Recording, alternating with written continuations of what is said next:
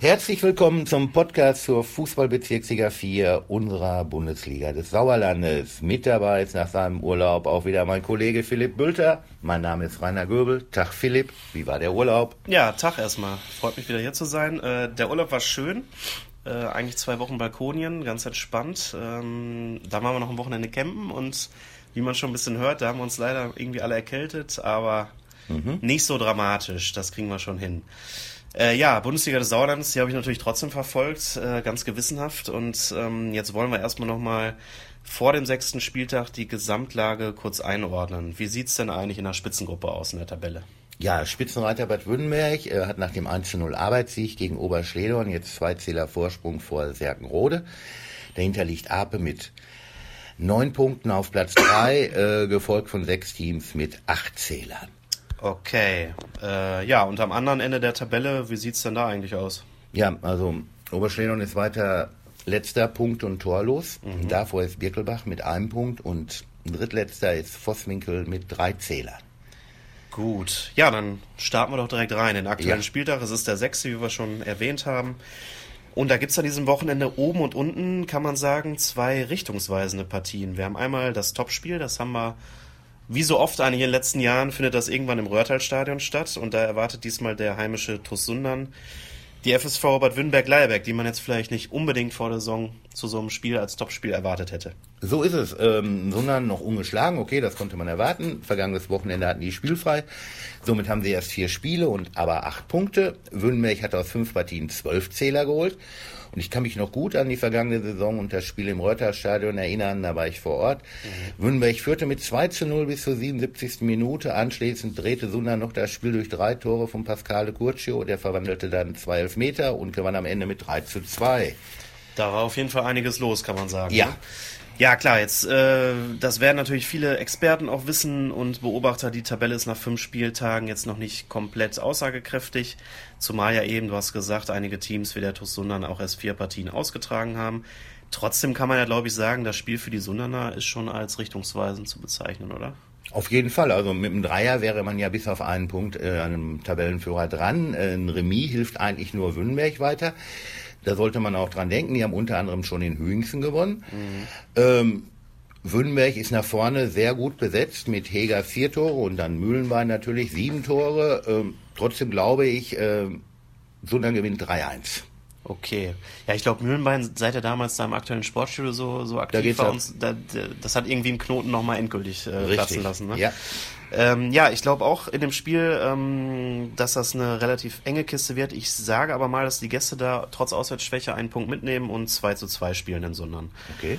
Ähm, ja, am Tabellenende trifft dann Aufsteiger TuS Vosswinkel, der aktuell Drittletzter ist, wir haben es erwähnt, auf Schlusslicht SV Oberschledorn Grafschaft. Ja, mehr Kellerduell geht eigentlich nicht. Ne? Ähm, für beide ist das am sechsten Spieltag ein Sechs-Punkte-Spiel. Äh, Vosswinkel geht's aber nicht nur sportlich, sondern auch personell nicht sehr gut. Die gehen ja auch am Stock. Also mhm. wir haben weiter viele Verletzte.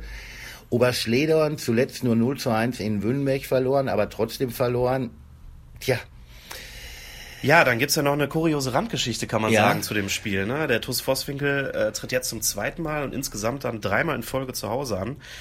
Gut, wir wissen ja, ne, Vosswinkels Coach Marco Grebe ist ein Fuchs, der ist ja schließlich auch äh, im Dorf der schlauen Füchse dort vor Ort. Richtig. Äh, Marco ist ja auch nicht umsonst äh, HSK-Trainer der vergangenen Saison geworden. Ähm, was hat's denn damit auf sich? Wollen die unbedingt jetzt zu Hause die Punkte holen? Wie kommt's denn zu diesem Heimspielszenario? Ja, die spielen jetzt nur noch zu Hause. Ähm, nein, genau. äh, Spaß beiseite, ganz einfach. Äh, in Medebach ist am Wochenende Bundesschützenfest und da muss dann wohl so viel los sein, dass ja. Äh, Oberschnellung gesagt hat, okay, komm, wir tauschen das Heimrecht. Äh, und jetzt spielt man zum zweiten Mal auswärts und dann am kommenden Wochenende auch wieder auswärts. Vorswinkel spielt dann auch schon wieder zu Hause, zwar, und zwar gegen den TuS Sundern. Äh, aber jetzt zu dieser Partie, also Heimrecht getauscht und Anschluss im Waldstadion ist am Sonntag um 15.30 Uhr. Sehr gut, dann sind wir informiert. Äh, jetzt brauchen wir nur noch einen Tipp. Wie geht denn dieser Abstiegskracher aus? Ja, also meiner Meinung nach ist das das Spiel, was am schwersten zu tippen ist an diesem Wochenende. Deswegen ich glaube, gibt ein 1-1 unentschieden. Ja. Ja, ich bin mal wieder un unclever und stelle mich gegen den Tippgott, aber ich sage, es gibt einen äh, knappen 2 zu 1 Heimsieg für den TuS Vosswinkel, dann hat sich diese ganze Tauscherei da auch gelohnt. Äh, weiter geht's mit der Partie SG Serkenrode Fretter gegen den VfB Marsberg. Ja, das ist der zweite gegen den fünften, äh, also auch so eine Art Spitzenspiel. Oh, und in den Spielen der beiden Teams sind bislang schon 50 Tore gefallen, also da kracht's richtig. Ja. Und ich glaube, es wird auch wieder turbulent zugehen. Mein Tipp ist 3 zu 2 für Serkenrode. Okay, ich tippe mal, es fallen nur drei statt fünf Tore und dass der VfB Marsberg gewinnt und zwar mit 2 zu 1. Dann kommen wir zur nächsten Partie, TUS Neuenrade gegen den BC Eslohe und ja, da hören wir erstmal rein, was denn Eslohs Trainer Jan Hüttemann dazu zu sagen hat. Ja, absolute Fragezeichen. Ich weiß nicht, was uns da erwartet. Ich werde mich schlau machen jetzt unter der Woche und da werden wir uns da vernünftig darauf vorbereiten. Fakt ist, es wird kein leichtes Spiel. Fakt ist, dass das äh, sicher ein Gegner ist, der äh, nicht einfach so oder in München aufgestiegen ist. Ja, wie lautet denn deine Einschätzung, Rainer, für das Spiel? Ja, Neuenrade, der Aufsteiger ist ja zu Hause noch ungeschlagen, hat 5-0 gegen Vosswinkel gespielt und 3 zu, äh, gewonnen und 3 zu 3 gegen Marsberg gespielt. Der Tabellensechste, Eslo ist neben Sundern als einzige Mannschaft in der Liga noch ungeschlagen und ich glaube, so wird es auch bleiben. Eslo gewinnt mit 2 zu 1. Ja, ich glaube auch, die Esloer äh, machen da keine Gefangenen in dem mhm. Spiel, wie man so schön sagt, und ja. gewinnen sogar 4-1. Dann haben wir die Begegnung FC Ape Wormbach gegen Tura Frei Null. Ja, äh, Ape wie fast jede Saison äh, zu Beginn gut drauf, Dritter mit neun Punkten, richtig guter Start. Äh, Frei Null zuletzt 0 zu 1 gegen Werkenrode und hat bislang nur vier Punkte aus fünf Partien geholt und hat jetzt auch noch ein Torwartproblem. Denn Ersatzkeeper Kelvin Droste ist kurzfristig noch zum A-Ligisten SSV Meschede gewechselt und nun sitzt bei den nun gibt's bei den Auswärtsspielen ein Problem, weil kein Torhüter als Ersatz für Dirk Potowski auf der Bank sitzt aber ich glaube, ob mit Ersatzkeeper, ohne Ersatzkeeper, mit zwei Torhütern im Tor. Äh, Ape gewinnt klar mit 4 zu 1. Oder ganz ohne Torhüter, dann kann man auch mal probieren. Ja, ne? Wilde genau. Biene da.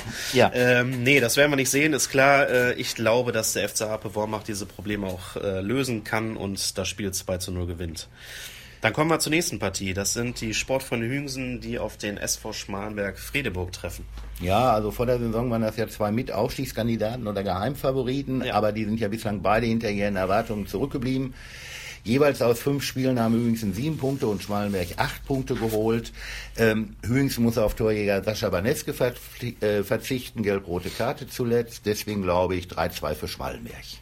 Okay, ich glaube trotzdem, die Hausherren der Sportfreunde Hügensen können das kompensieren und die gewinnen 2 zu 1. Dann haben wir zum Schluss noch eine Partie und zwar der SUS Langscheid-Enkhausen trifft auf die Sportfreunde Birkelbach. Ja, also Langscheid könnte neben dem FC Ape Wormbach der größte, größte Gewinner des Spieltags werden, denn äh, die Teams aus dem oberen Drittel, da gibt es sehr viele direkte Duelle. Und so könnten Ape und Langscheid weiter aufrücken, weiter Druck machen, denn Birkelbach ist eine Pflichtaufgabe. Ähm, und dann hören wir mal, was Langscheids Trainer Manuel Sander dazu sagt. Ja, leider haben wir es heute verpasst, die drei Punkte einzufahren. Wäre natürlich umso geiler, dann ins nächste Spiel zu gehen. Aber gut, müssen jetzt den Schwung mitnehmen. Ist ein kleiner Nackenschlag gewesen, der Ausgleich hier, weil ich denke, dass wir einen Sieg verdient hatten. Ja, jetzt müssen wir gucken, dass wir gegen Birkelbach die drei Punkte einfahren, dann ist gut. Ja, wie lautet denn dein Tipp für die Begegnung? Äh, 5-1 für Langscheid. Okay, ja, da muss ich wieder äh, notgedrungen mitgehen mit der Tendenz. Äh, ich sag aber sogar 6-1 für Langscheid. Okay. Und ja, mit diesem krachenden, mit diesen krachenden Ergebnistipps äh, können wir es nennen, äh, sagen wir auch schon Danke fürs Zuhören für diese Woche. Euch erstmal viel Spaß am Wochenende auf den Plätzen. Äh, ja, ciao und bis demnächst. Ja, tschüss und Glück auf.